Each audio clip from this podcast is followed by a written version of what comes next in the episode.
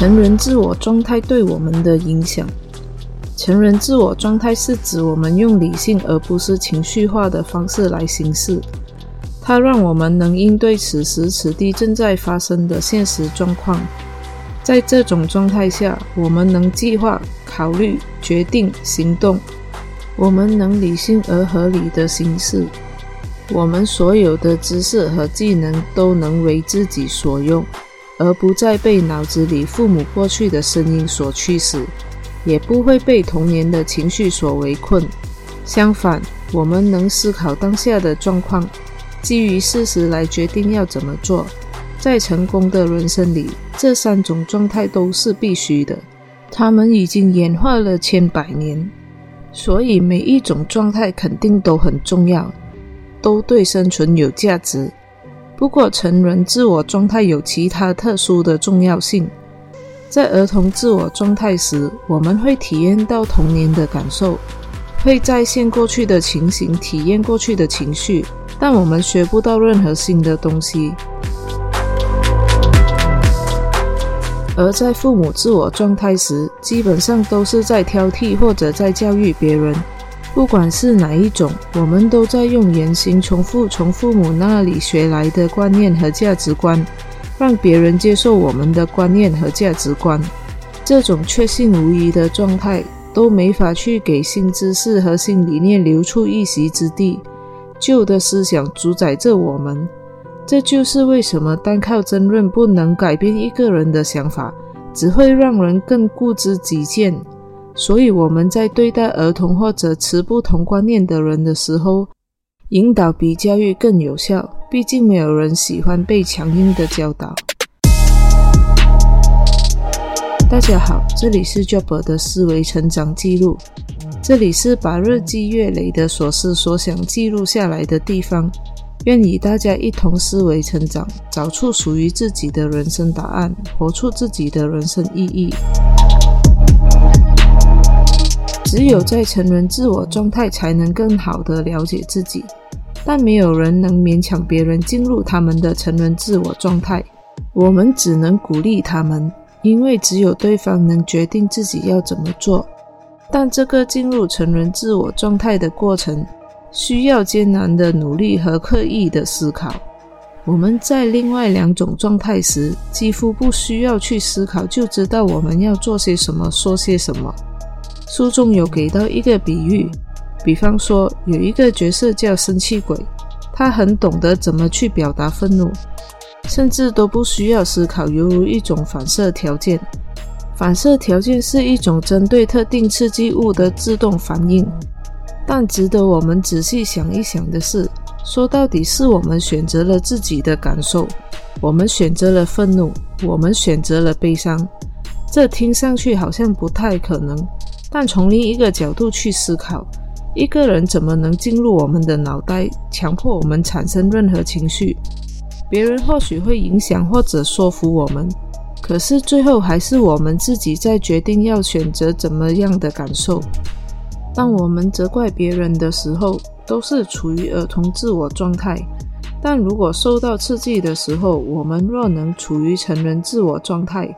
相比责怪，我们更应该为自己的行为负责任，包括我们的情绪。毫无疑问，这很难。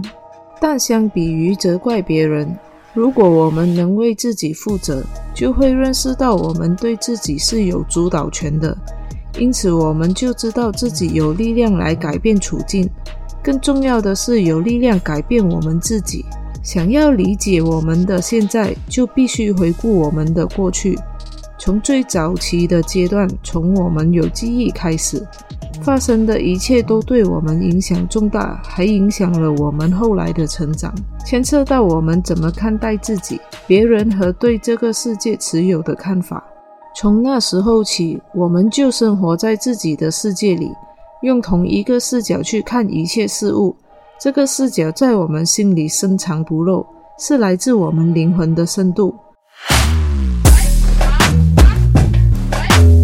论我们对生活形成了怎样的态度，从此我们的行为和幸福感都会受到影响，往后余生都会如此，除非我们决心要改变。一切关键就在于我们的人生坐标。这人生坐标里有：第一，我好，你也好；第二，我好，你不好；第三，我不好，你好；第四，我不好，你也不好。一旦我们在童年决定用哪种态度和观点，我们就会在随后的人生里始终坚持自己的选择。这种态度和观点变成我们存在的底层架构。从那以后，我们便建构出一个世界，不断确认和支持这些信念和预期。我们把自己的人生变成了一个自证预言。自证预言是我们会控制事件的发生，从而确保预言会成真。我们会确保自己的世界和预期一样。自证预言就好比我们玩一个心理游戏的必然后果，比如过量喝酒的必然后果就是喝醉，对吧？那如果长期重复这个行为，可能持续一辈子，这类行为就被称为酗酒。那如果应用到我们内心世界呢？这游戏称为心理游戏。那我们再看看人们玩的心理游戏和他们的人生坐标之间的关联。把自己的人生坐标放在“我不好，你好”的人，这类人认为自己很差劲，别人任何方面都比自己好。低自尊的人通常觉得生活对他们不好，却更善待别人。概括地说，处在这个坐标的人认为自己是生活的受害者，所以他们就玩那些会把他们变成受害者的游戏。就如之前提过的，更严重的情况。有些人会选择的记住那些悲伤和不快乐的事情，而忘记或者忽略美好的时光。这游戏的必然后果会很容易让人抑郁。在最极端的情况里，这类人很容易倾向自杀。陷入的再深一点的，就会慢慢的把自己的人生坐标移下去“我不好，你也不好”的位置。人们在玩这些受害者游戏时，通常都处在悲伤的儿童自我状态里。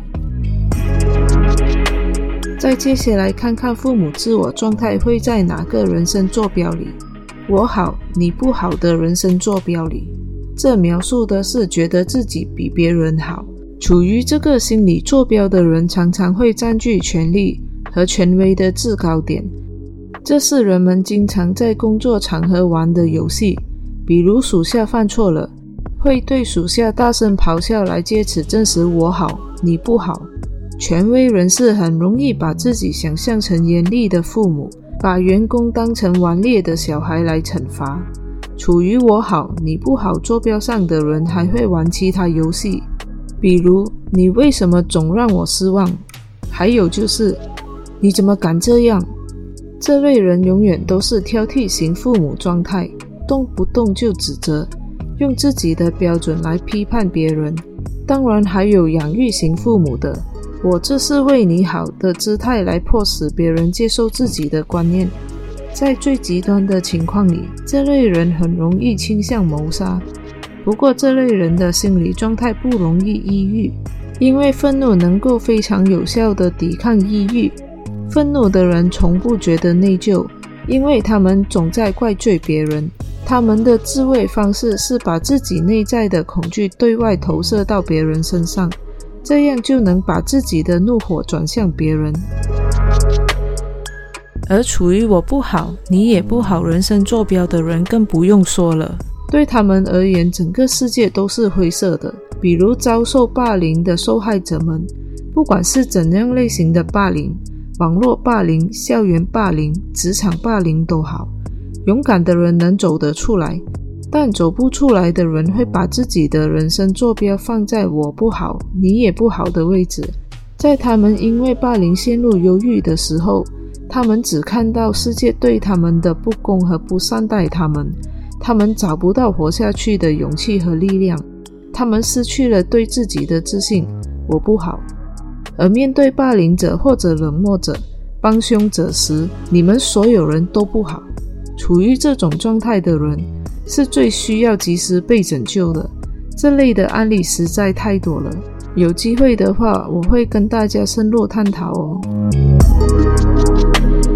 但要记住，这些理念不是用来给别人贴标签、攻击、羞辱别人的，他们只是用来理解行为的方法，尤其理解自我的行为，同时也在警惕自己的行为。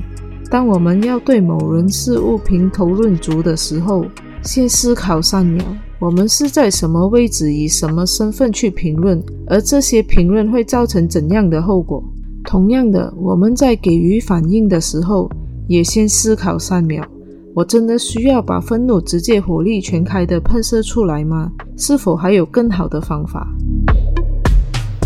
当然，处在我好你也好的人生坐标位置是最理想的。我好你也好的人生坐标并非静止的状态，而是动态的过程。我们觉得自己是好的，也相信别人是好的，那就得靠行为和态度持续的对自己和别人展示出来。我好你也好是一种发自内心信念的行为，它非常接近于人本主义的信条。相信自己，相信他人，而不一定非要相信神或者超自然。情商真正的意思是什么？情商是理解我们内心的情感世界，并且还掌控它。这和智商完全不是一回事。高情商的人，他们都有强大的自我意识，了解自己的情感，他们能管理情绪。能从悲伤和不幸中重新振作。最重要的是，他们能控制冲动，也懂得延迟满足，从而避免轻率的决定和不妥的行为。情商也和理解别人有关。高情商的人能辨识他人的感受，这种技能称为共情。但也许情感智力中最大的技能是通过理解和回应对方的感情，与他人建立良好的关系。情感智力能让我们在自我成长和完善的道路上走得更远，因为它将带我们从独立的个体走向共生的关系。好了，这期内容就到这里，感谢支持。愿我们大家一起共同增长，活出自己的生活。在下期的节目中，我们会尝试探讨蛤蟆先生是一个怎样的角色，是什么导致了蛤蟆先生抑郁了。